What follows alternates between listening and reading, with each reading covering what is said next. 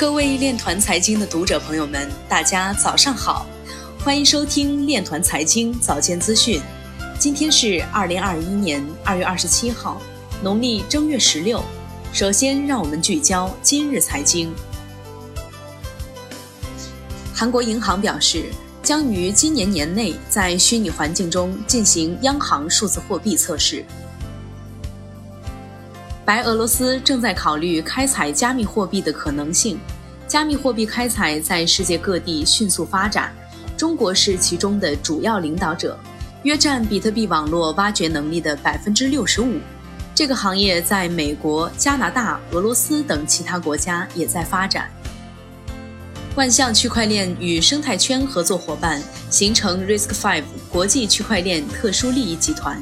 该小组将帮助区块链技术与 RISC-V 解决方案相结合，并促进可信区块链数据库的开发。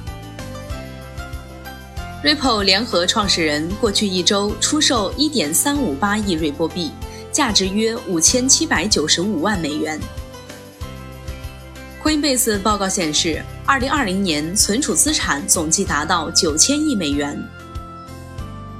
比特币矿企 Hut Eight 持有超过三千个比特币，价值约一点五亿美元。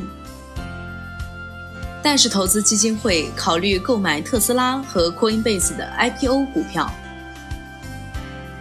欧易研究院首席研究员表示，十年期美国国债收益率是预测经济走势的良好指标。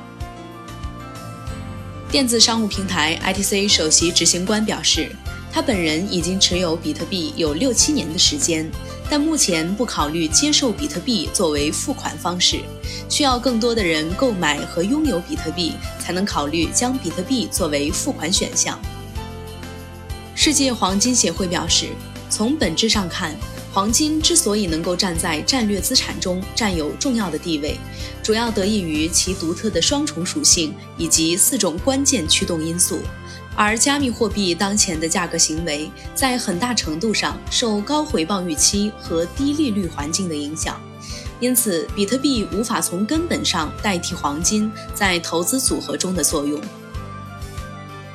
以上就是今天链团财经早间资讯的全部内容，欢迎转发分享。如果您有更好的建议，请扫描文末二维码与主播分享。感谢您的关注与支持，祝您生活愉快。我们明天再见。